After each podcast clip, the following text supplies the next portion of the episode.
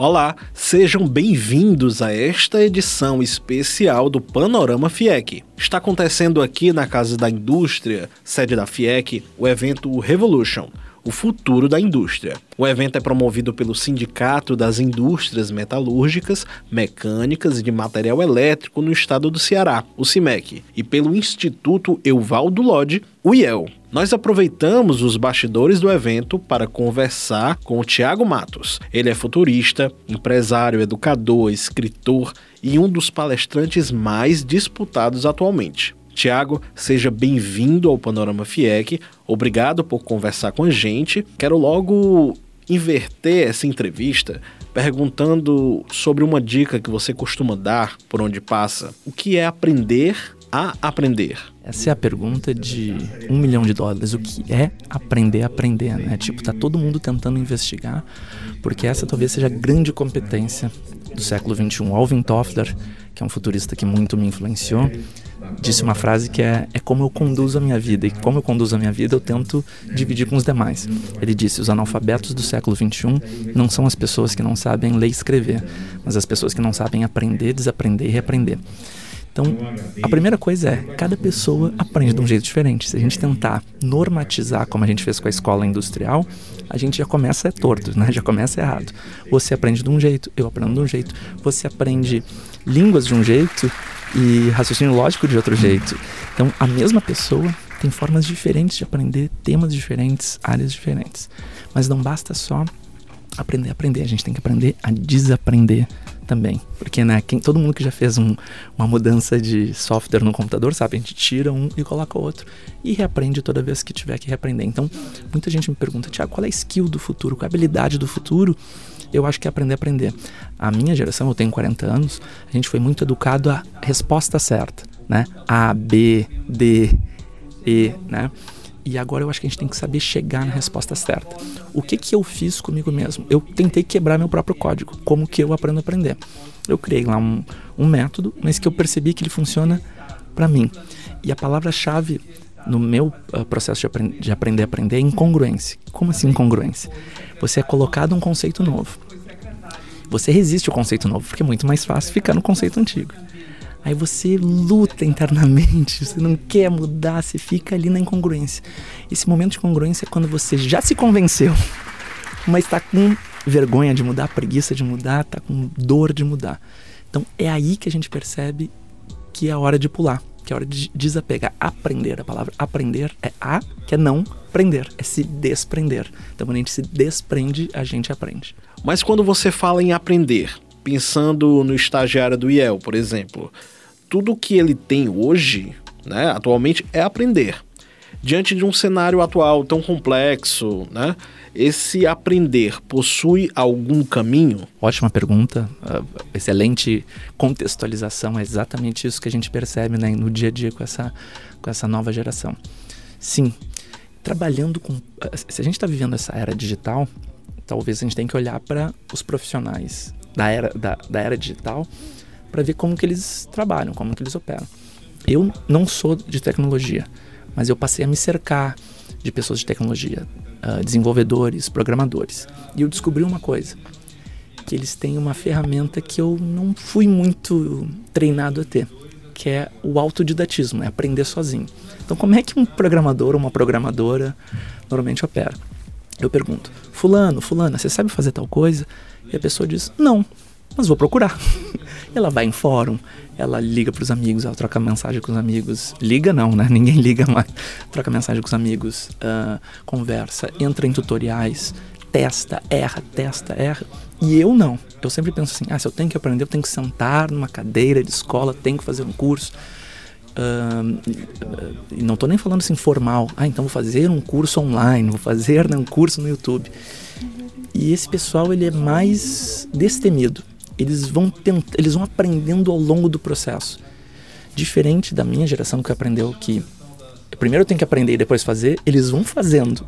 E no fazer eles descobrem como como descobrir. Então o autodidatismo, que é essa coragem de aprender fazendo, eu acho que é a ferramenta, o clique, o disjuntor que a gente às vezes tem que ligar, às vezes tem que desligar, mas é que eu percebo que essa, esses profissionais digitais têm bastante. Como colocar esse autodidatismo no currículo? O fato é que a prática de seleção mais comum no mercado ainda se detém ao papel e à exigência da, da experiência que acaba frustrando o início da carreira. Essa entrevista está muito boa, você está fazendo perguntas que eu adoraria responder e nunca me fazem. Aí é que tá, será que o problema tá que eu tenho que colocar no currículo ou será que o problema é que o RH exige isso no currículo? Porque, vamos pensar, né? Recursos humanos. O nome é recursos humanos. Se o recurso humano uh, uh, traduz a, a, a, avaliação que ele tem de mim através de uma, de, uma, de um PDF com duas, três, quatro páginas, não me parece que o nome correto seja recurso humano, seja recurso mecânico, né? Porque aquilo ali é um resumo muito. Um, muito sintético do que eu sou de fato, né? A pessoa só vai descobrir quem eu sou, só descubro quem você é conversando com você, vendo seu tom de voz, vendo como você reage, vendo como você contextualiza as coisas, e não sabendo se você se formou, se não se formou, se onde, onde se formou, por que se formou. Né? Isso, isso, isso é uma, é uma outra avaliação. Então, eu acredito que as empresas têm que começar a mudar seus processos de seleção, de recrutamento e de principalmente engajamento. No momento que a gente considera que só quem tem curso superior é competente, para mim já está torto. No momento que a gente considera que essas universidades são boas e essas são ruins, está mais torto ainda. No momento que a gente diz só quem tem experiência é que pode vir, está mais torto. Imagina, se eu preciso de experiência para fazer determinada atividade e eu só ganho experiência fazendo, eu não, não vou entrar em lugar nenhum nunca, né? Então, uh, eu, eu, eu, me senti muito feliz com a sua pergunta, porque eu acho que um dos cernes dessa, dessa transformação no, na forma de trabalhar é, são as novas métricas de sucesso dos recursos humanos, ser mais humano e menos recurso. A gente ouve muito em palestras que debatem o futuro, seja da indústria ou em outros segmentos, a palavra transformar, disrupção, entre outras. Transformar é muito comum atualmente. Uh, já é possível pensar em pós-transformação? Uhum. É que tudo transforma, não existe nada estático, né? Eu estou lendo um livro do Stephen Hawking que é sobre a origem do universo. O universo, desde que é o universo, não é estático. Desde o início, do momento zero e até o universo acabar, também não vai ser estático. Então, uh, quando a gente fala assim, ah, estamos em transformação, é uma redundância absoluta, porque todo mundo tem transformação. Nosso corpo tem transformação, um grupo de pessoas tem transformação, uma família tem transformação, uma empresa tem transformação. Agora, quando a gente fala de disrupção, aí me parece que é, um, que é, um, que é uma leitura diferente, é uma transformação radical, né? Porque daí a gente está falando de um, uma mudança que não é uh, tímida ou que não é incremental, mas sim uma mudança mais agressiva, violenta e, e né, muitas vezes assustadora. Uh, é, é, é, muito curioso, né? Porque essas palavras, quando elas se tornam clichê, elas vão perdendo a força, né? Elas, elas vão perdendo o seu significado. Eu acho que quando a gente fala de disrupção, é uma mudança significativa no negócio. Então, por exemplo, na palestra de hoje eu vou falar uh, de uh, como comer comida digitalmente. Isso para mim é uma disrupção. Como os pontos de venda, como um shopping center, podem se transformar, podem, com muitas aspas, acabar. Como você faz linhas de montagem em escala molecular, não em escala né, industrial, em escala molecular. Eu acho que essas são mudanças de fato radicais, transformadoras, que podem mexer no, no paradigma econômico assim, de maneira uh, significativa. Uh, agora, surgiu um novo aplicativo que faz a mesma coisa que os outros fazem, para mim não, é, não chega a ser um, uma grande transformação. E eu queria adicionar aí, porque uh, eu sou uma pessoa que tem isso como filosofia de vida. Quando a gente fala de disrupção, transformação, mudanças, nova economia, que no futuro a gente talvez não tenha empresas, a minha maior preocupação, e é que eu trabalho diariamente, é como a gente botar todo mundo na conversa. O futuro não pode ser só para uns, né? porque senão não é futuro, senão é uma distopia completa. Então, como é que a gente coloca todo mundo na conversa? Como é que todo mundo participa na conversa? Porque senão a gente pega um grupo de pessoas que são os engenheiros norte-americanos, brancos, heterossexuais, que estão decidindo o que é futuro. E será que esse futuro agrada a todos nós ou agrada a um grupo específico, né? Então, a minha maior preocupação em termos de disrupção é na disrupção de um modelo econômico, onde as pessoas menos privilegiadas, que não tiveram o privilégio que eu tive, por exemplo, tenham acesso a, aos mesmos bens que eu tenho. E existem soluções para isso. E acho que a tecnologia é que nos leva até lá. No setor produtivo, também é comum se falar que o ser humano perderá lugar para as máquinas. O presidente da FIEC, Ricardo Cavalcante, fala que o bem mais precioso é o capital humano. Como a gente pode pensar em um futuro diante desse cenário? Legal, ótima pergunta mais uma. Uh, a, a, primeira coisa que eu acho que a gente tem que entender é que uh, automação, a, a, os seres humanos perdendo oportunidades de emprego para máquinas não é um fenômeno novo. Ele está há séculos acontecendo. O que está acontecendo agora, que está deixando todo mundo meio de cabelo em pé, é que as atividades intelectuais criativas que antes estavam protegidas estão sendo ameaçadas. Então, enquanto só era braço mecânico, e os operários estavam perdendo emprego, estava todo mundo tranquilo, os intelectuais, a academia, todo mundo tranquilo. Quando a academia começou a perceber que ela estava em risco, aí virou um, um, um, um assunto de, de interesse maior, né? No intelectual pesquisador, mas também fala em criatividade. Criatividade. Existem, posso listar aqui, máquina que faz roteiro, máquina que faz uh, música, máquina que faz propaganda, máquina que faz uh, pintura, máquina, sim, conheço eu dou uma aula só sobre inteligência artificial e arte. Mas voltando ao ponto nevrálgico aqui, a gente vai ter por muito tempo ainda pessoas operando empresas. Por muito tempo. Sejam elas na parte mais uh, manual mecânica, sejam elas na, na parte gerencial, sejam elas na parte estratégica. Isso é sim, é sabido. E a forma que as pessoas se relacionam faz com que a empresa seja mais inovadora ou não. Existe um autor chamado Charles Duhigg, que ele ficou muito famoso por um livro chamado O Poder do Hábito, e ele foi convidado pelo Google para tentar descobrir quando é que um time, um departamento, um grupo dá certo. Então é quando tem pessoas experientes, é quando tem pessoas novas, é quando tem mix, é quando as pessoas são amigas, é quando as pessoas são inimigas, é quando elas competem. O que, que, que acontece? E eles descobriram, pelo menos nessa pesquisa, né, indica, que quem são as pessoas no grupo interessa menos e mais como elas se relacionam é o que é o fator chave. Então ele identificou que o, o, o, o item né, número um é segurança psicológica. Então nas, nas, nos, nas empresas, sejam elas indústrias ou não, onde a pessoa se sente segura psicologicamente e por isso e, e para isso ela tem que uh, acreditar que ela pode dar a opinião dela e ninguém vai uh, né, tirá-la para boba. Você está quase revelando os bastidores do RH em uma dinâmica de grupo nas seleções. É isso aí, é isso aí. Mas é que o RH, no, no final das contas, se ele conseguir fazer um processo em que ele consiga perceber que essas pessoas geram mais segurança psicológica e essas geram menos segurança psicológica, no fundo, no fundo, ele está aumentando a capacidade uh, de inovação, de inteligência coletiva de uma empresa. Assim, você, você pescou o ponto certo. E para gerar segurança psicológica, a gente precisa duas atitudes. Uma é permitir que o maior número de pessoas fale num momento de criação, de construção de estratégia. Por exemplo, agora eu estou sendo super monopolista aqui, não estamos ajudando essa segurança psicológica. Uh, então, se eu, se eu, tenho uma reunião, se tem um brainstorm e todo mundo fala, eu me sinto querido, eu me sinto considerado, eu não penso só um número. E a segunda coisa é o que se chama escuta ostensiva, que nós dois estamos fazendo aqui, que é reagir, né? Vocês vocês estão ouvindo o podcast e não sabem, mas a gente está um concordando com o outro. A gente está reagindo de maneira que a gente está dizendo, olha, prestei atenção. E nos bastidores do Revolution. Nos bastidores do Revolution. A repetir o que a pessoa disse. Sabe quando, quando alguém, todo mundo já fez isso, eu já fiz milhares de vezes. Vai falando aí que eu só vou mandar uma mensagem, isso destrói a segurança psicológica. A gente comete esse erro muitas vezes. Um, em resumo, gerir pessoas tem tudo a ver com ser digital. E ser digital não significa ser um site, ser um app, ser um marketplace. Eu posso ser uma indústria né, de produção de bens de consumo com uma lógica digital.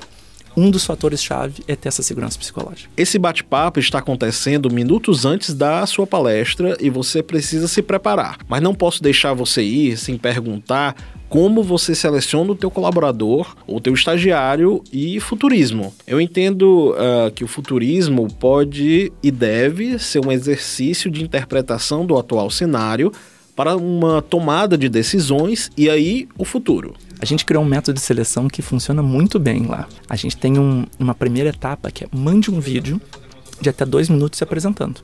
E é só o que a gente quer no primeiro momento. Se a pessoa manda rápido o vídeo, Então se ela pega e já tira o celular e já grava, diz, olha, eu tô no ônibus aqui, olha, eu tô na rua, eu vi, eu vi, eu tava almoçando aqui e vi a vaga. Você diz, pô, essa pessoa quer muito a vaga. Então é mais importante pra gente, em muitos casos, agilidade do que o acabamento estético, a pessoa que fez o vídeo bonitinho. Se a pessoa demorar dois meses para mandar um vídeo, já, já tá contratada a pessoa.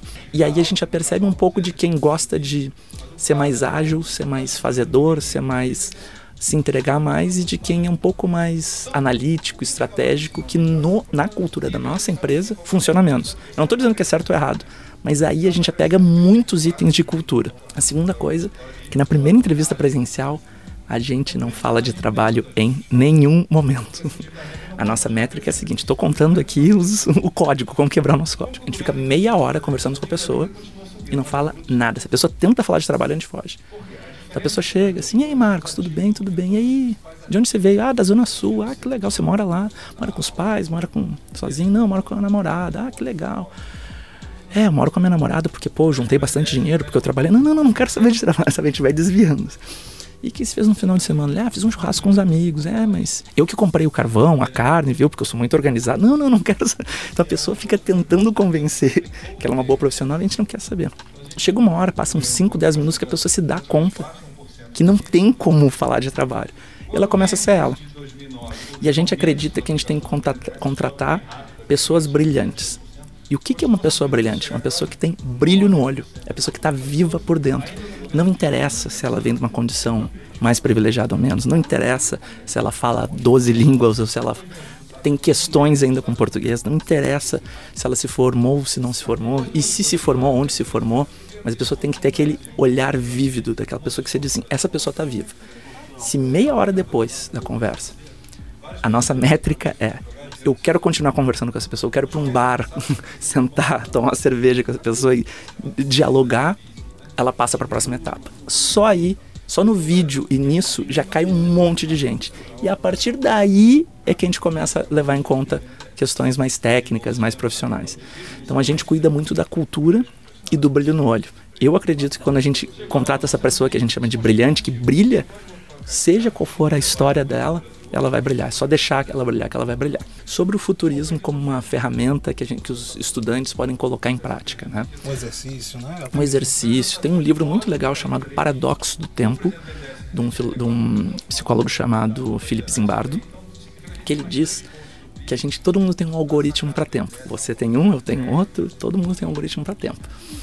Se você entende qual é esse algoritmo de tempo, o seu principalmente, você pode mudar para ser mais do futuro ou menos do futuro. Se você quer pensar em futurismo, você tenta corrigir ele mais para o futuro. Basicamente, o que esse algoritmo diz é que tem pessoas que são uh, mais orientadas ao passado, mais ao presente, mais ao futuro, e em cada um dos tempos a gente é A ou B. Então, no passado a gente pode ser presente, uh, passado negativo, passado positivo. Passado negativo é a pessoa que tudo que aconteceu é uma dor, é um peso, é uma âncora. Passado positivo é tudo que aconteceu é um aprendizado. No presente a gente pode ser fatalista ou hedonista. Fatalistas são as pessoas que acreditam meio num certo destino, assim, né? São pessoas que dizem uh, era para ser, né? Era a hora da pessoa. Frases como essas demonstram um certo né, um roteiro. E hedonistas são as pessoas que curtem a vida para valer, sabe? Aquelas pessoas que compram no cartão, passa o cartão, não tem, faz a festa hoje, não pensa na manhã. E futuro pode ser investidor, o transcendental. Então, investidor é quando eu sei que para ficar magro amanhã eu tenho que comer pouco hoje, ou né, os efeitos de hoje impactam na manhã. E o transcendental é quando a pessoa, principalmente a educação religiosa, acredita que essa é uma etapa pré a vida de fato, que é a vida após a morte. Então, cada pessoa tem um dominante, né? Então, posso ser passado positivo, posso ser futuro uh, presente hedonista e futuro investidor, e ter o futuro investidor como dominante. Como cada pessoa tem um jeito de enxergar tempo, as decisões de um grupo são muito diferentes. Uma pessoa vai dizer, não, nós temos que botar mais dinheiro na nossa, na nossa iniciativa. Outra vai dizer, não, vamos vender a nossa iniciativa porque a vida é agora. Outra vai dizer, não, a gente tem que fazer que nem nosso pai fazia. E aí você vai, quando você treina o olhar para os diferentes algoritmos, você vê que muitas decisões estratégicas, e quando eu falo estratégicas, às vezes é uh, quanto eu vou estudar para passar no Enem, para passar no vestibular, uh, quanto eu vou me dedicar para conseguir esse emprego, uh, de que forma que eu vou ascender na empresa, são todas decisões estratégicas, tem muito a ver com os tempos. Então a gente percebe que as pessoas que têm mais orientação ao futuro, seja consciente ou inconscientemente, seja né, deliberado ou inconscientemente, elas acabam tendo mais facilidade para processos de inovação, processos de disrupção. E aí, se a pessoa se interessa por futurismo, talvez pensar sobre tudo isso vale a pena. Agora, eu e o pessoal que está acompanhando o Panorama FIEC está com um nó na cabeça, tentando entender se é hedonista, transcendental. Eu livro disso tudo. Se quiser, eu vou, posso deixar meu contato aqui? À vontade. Meu contato é Thiago Matos, Thiago sem H, Matos com dois T's, no Instagram.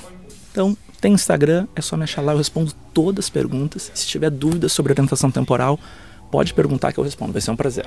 Tiago, muito obrigado pelo bate-papo, por sua participação aqui no Panorama FIEC. E já peço mais conteúdo, principalmente sobre a angústia que é tão latente na sociedade quando o assunto é futuro. É, eu acho que assim, uh, uh, uh, primeiro, obrigado pela entrevista, achei excelente, cara, queria te dar os parabéns, suas perguntas foram muito bem estudadas e muito bem formuladas, de verdade. Ah, a segunda coisa que eu queria dizer assim, essa angústia todo mundo tem, vocês não pensem que eu não tenho, que eu tem dias que eu fico assim, meu Deus, o que, que, que que tá acontecendo com todo mundo tem a gente pode congelar e aí o medo nos domina, ou a gente pode se motivar com isso e começar a construir esse futuro. Fico à disposição para qualquer pessoa que quiser construir esse futuro, de maneira que me acionem por social media, uh, estejam nos eventos e me procurem ao final do evento, uh, uh, conversem nas lives que a gente faz, nas, nas, né, nas, nas, nas transmissões online que a gente faz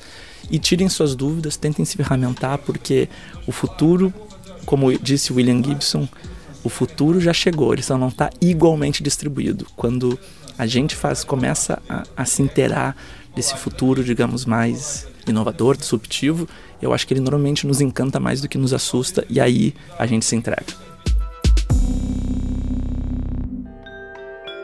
E com essa reflexão urgente de Tiago Matos, encerramos aqui essa edição especial do Panorama FIEC o podcast da indústria cearense. E até semana que vem.